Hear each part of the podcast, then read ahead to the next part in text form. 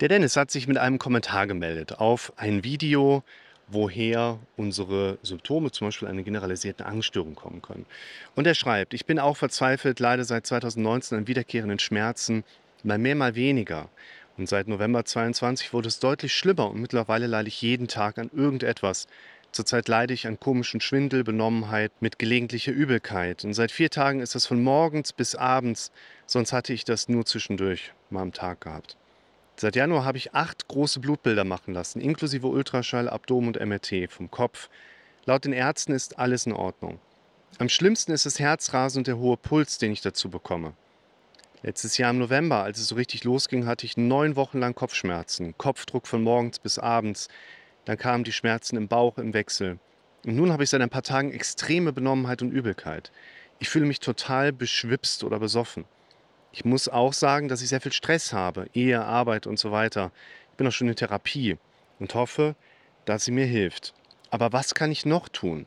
Manchmal denke ich, dass ich sterbenskrank bin oder der Kopf halt krank ist. Ich weiß einfach nicht mehr weiter. Ich denke, da erkennen sich viele Leute drin wieder, was Dennis auch beschreibt. Also viele Symptome, die diffus sind, unklare Ursachen haben und weder ein Arzt noch viele Ärzte einem mit Sicherheit sagen können, woran es eigentlich genau liegt.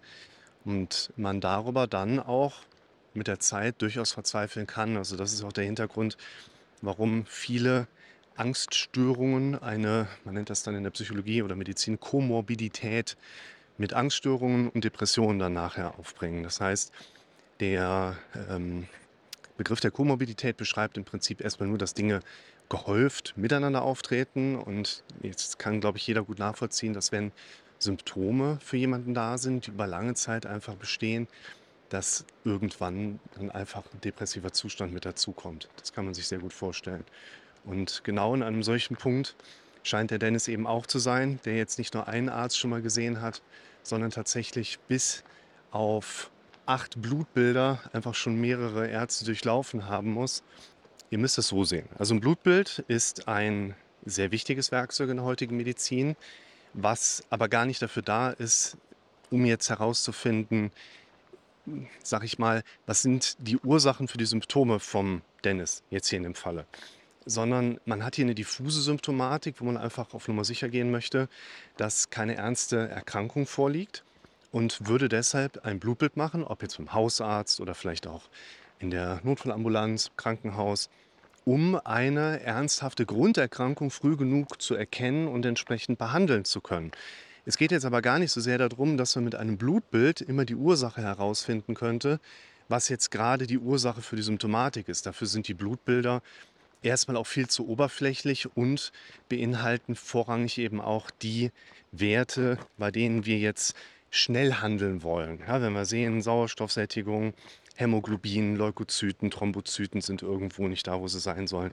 So, dann kann man schnell handeln. Geht das mit den typischen Symptomen einher, die der Dennis ja auch beschreibt? Eher nicht. Aber es ist vor allen Dingen ein Sicherheitsinstrument. Und deshalb, wenn jetzt mal praktisch gesprochen, das erste Blutbild keine verwertbaren Resultate auf eine ernstzunehmende Grunderkrankung liefern, dann werden in den sieben weiteren Blutbildern auch keine weiteren Erkenntnisse kommen. Man geht natürlich gerne mal ins sogenannte Differentialblutbild rein oder den meisten geläufig als großes Blutbild, wo man eben auch sagen muss, das kleine Blutbild ist gar nicht so klein und das große ist gar nicht so viel größer. Man differenziert, deshalb Differentialblutbild, dann eben vor allen Dingen im großen Blutbild nochmal die weißen Blutkörperchen mit ab. Aber ähm, man sieht auch, und ich denke, dass auch viele diese Erfahrung schon so gemacht haben, dass eben mehr Blutbilder nicht unbedingt mehr Sicherheit und insbesondere auch nicht weniger Symptome bedeuten. Und für jemanden wie den Dennis steht jetzt natürlich gerade ganz klar im Vordergrund, okay, also einerseits natürlich, was hat er denn, aber natürlich auch die Frage, was könnte ihm denn helfen, dass er da mit seinen Symptomen besseren Umgang findet. Und er ist ja bereits in Therapie. Das kennen ja auch viele Leute, entweder als Betroffene oder die hier so ein bisschen in den Kommentaren herumschmökern. Die Zahl der Menschen, die sich in einer Therapie befinden und trotzdem im Drumherum scheinbar den Bedarf haben über Videos, zum Beispiel von mir. Es gibt ja auch sehr viele andere sehr gute YouTuber, die sehr gute Videos im Bereich der Psychologie oder auch der Psychotherapie machen. Und trotzdem haben wir sehr viele Menschen, die auch in Therapie sind und sich trotzdem da noch weiter informieren. Ich glaube, das liegt nicht so sehr daran, dass das Thema von Depressionen, Angststörungen, Zwangsgedanken, Panikstörungen etc. pp. So spannend ist und dass man da so eine große Neugierde hat, sondern viele Menschen, die sich in einer Therapie befinden, kommen aber trotzdem nicht adäquat vorwärts. Und ich finde das auch absolut in Ordnung, dass man dort komplementär verfährt, also ergänzt und sich zum Beispiel hier aus den Videos was mitnimmt, was man vielleicht in der eigenen Therapie so noch nicht gehört hat oder man auch vielleicht einmal Ansatzpunkte mitbekommen hat, die man aber noch nicht ganz verstanden hat. Und bevor man dann die teure Sitzung beim Psychiater oder Psychotherapeuten dann damit füllt, dass man ein paar Rückfragen stellt, ja, warum nicht, holt man die sich eben auch über das Internet mit rein. Und hier ist natürlich jetzt für mich als Außenstehenden das große Fragezeichen auch mit dabei. Der ist in Therapie, er spricht von Belastungen, Stress auf der beruflichen Ebene, Job, Ehe, private Ebene, wo man nicht unbedingt jetzt generalisieren kann, okay, wenn du Stress in der Partnerschaft hast, dann kriegst du Schwindel, aber wenn du Stress im Job hast, dann kriegst du Übelkeit. Und hier haben wir zufälligerweise eben beides vorliegen. Es ist auch ein wichtiger Punkt, dass ich immer gerne zu Protokoll gebe, wenn da Symptome da sind, dann ist da möglicherweise auch etwas, was schief läuft. Aber damit meine ich nicht unbedingt, du bist zu wenig draußen oder hast den falschen Job, sondern wir müssen auf die mentale Ebene. Und das wäre etwas, wo ich jetzt einerseits dir Zuschauer und eben auch konkret dir, lieber Dennis, aufzeigen möchte, ich habe noch keine gute Antwort für dich jetzt im Moment parat, wo ich dir jetzt in wenigen Sätzen sagen kann, das ist das Geheimnis von Glück und einem fröhlichen Leben und du musst nur diese wenigen Kniffe durchführen auf deine Situation bezogen und du wirst nie wieder irgendwas in der Richtung von Stress erleben. So, das gibt es halt einfach überhaupt nicht. Viele Menschen sind auf der Suche nach etwas, was man als Heilung bezeichnen kann. Aber für die meisten Menschen bedeutet Heilung, ich wende etwas an oder ich gehe in einen bestimmten Aufwand. Und wenn ich dann geheilt bin, dann müsste ich diesen Aufwand einfach nicht mehr betreiben. Und so funktioniert vielleicht Leben, aber nicht ein glückliches Leben. Wir müssen ständig in einem Mindestmaß an Aufwand bleiben, der je nach Herausforderung im Leben auch mal größer oder kleiner werden kann. Aber Heilung bedeutet eben nicht, wir könnten den Aufwand bleiben lassen.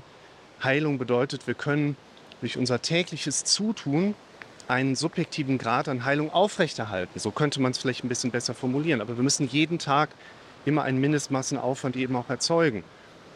Und was genau jemand tun sollte, wo genau jemand vor allen Dingen auf der mentalen Ebene in das eigene Denken eingreifen sollte, da kann man natürlich jetzt, wie bei mir, nach über 13 Jahren in Praxis und Notfallrettung seit vielen Jahren sagen, da sind unsere typischen Schnittstellen. Aber wir wollen natürlich konkret werden. Und das Konkretwerden bedingt aber, dass wir im Vorfeld dem Betroffenen die Anleitung geben, worauf musst du eigentlich ganz konkret achten.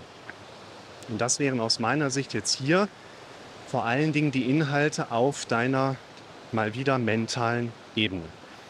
Und die kenne ich ja noch nicht. Die kennst du im Zweifel auch noch gar nicht so genau. Und deshalb darfst du erstmal lernen, dort mehr der Dinge herauszuarbeiten. Ich will dir auch noch in gewisser Hinsicht eine kleine Herleitung geben, warum ich das gerade so wichtig finde. Erzähle ich auch öfters in den Videos hier, nur ganz kurz. Es gibt Kombination, dass eben negative, erlebbare Muster da sind oder eben nicht da sind. Es gibt Dinge, die sind körperlich da, es gibt Dinge, die mental negativ da sind. Und wenn wir jetzt zum Beispiel einen Patienten haben, der hat mentale Belastung, aber keine körperlichen, gut, ist halt für jemanden wie mich geeignet. Hat jemand nur körperliche Belastungen, aber auf der mentalen Ebene sind einfach keine Zeichen dafür da, dass es einen Zusammenhang dazu gibt. Also keine Befürchtungsgedanken, der Fokus hängt nicht ständig auf dem Symptom, man denkt nicht den ganzen Tag an die Symptomatik, man macht sich nicht die ganze Zeit diese Gedanken um die Zukunft. Wenn das alles nicht da ist, aber trotzdem tut irgendwas weh, ja, dann musst du halt in die weitere somatische Abklärung gehen, weil es wahrscheinlich dann doch irgendwas Körperliches sein kann. In den meisten Fällen, wo wir uns hier dann auf YouTube wieder treffen, haben wir aber eine Mischform vorliegen im Sinne von, da sind viele diffuse, gedankliche, mentale Prozesse, die eben auch immer wieder den Fokus auf entsprechend erlebbare Symptome richten. Und da müssen wir ansetzen. Ganz banal, unser Kopf verarbeitet zu 95 Prozent auf Bilder und immer wieder auf Sprache. Das sind die Hauptwahrnehmungskanäle, mit denen wir arbeiten. Und die Frage lautet im Prinzip ganz simpel, was sind die Gedanken, die jemand Tag ein, Tag aus so mitbekommt? Mein Rat an dieser Schnittstelle lautet, versucht erstmal konsequent in eine Art Logging-Prozess zu gehen. konsequent mitschreiben. Wo im Alltag merkst du im Besonderen, dass die Symptome da sind?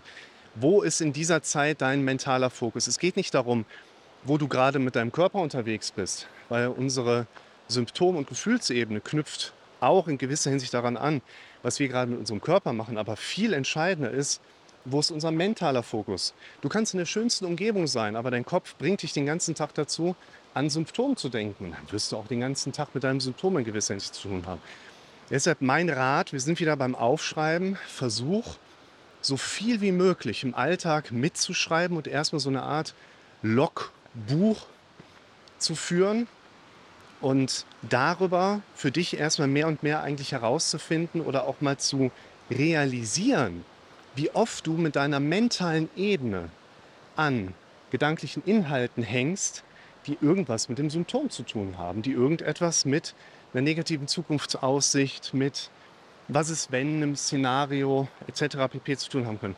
Und darauf bauen wir dann Veränderungsprozesse auf, denn die Symptome, die jemand erlebt, sei es jetzt hier das Thema Übelkeit oder an anderer Stelle Herzrasen, Herzstolpern etc. pp., das wird immer einen adäquaten Zusammenhang haben. Entweder, weil wir wirklich Auslöser erkennen können, auf einer Stressebene, vielleicht auch auf einer körperlichen Ebene.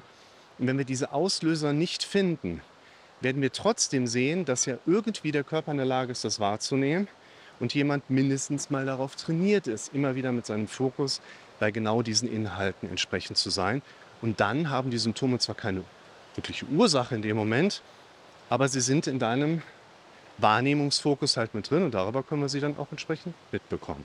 Das heißt hier Hausaufgabe für Dennis und für dich als Zuschauer auch, versuche erstmal für ein paar Tage erstmal vielleicht nur so viel es geht, eine wahnsinnig im Zweifel große Tabelle mit anzulegen, wo du komplett aufschreibst, jetzt war gerade der Gedanke da, jetzt war gerade der Gedanke da, jetzt bin ich gerade hierauf gerichtet, jetzt habe ich gerade diese Dinge im Kopf.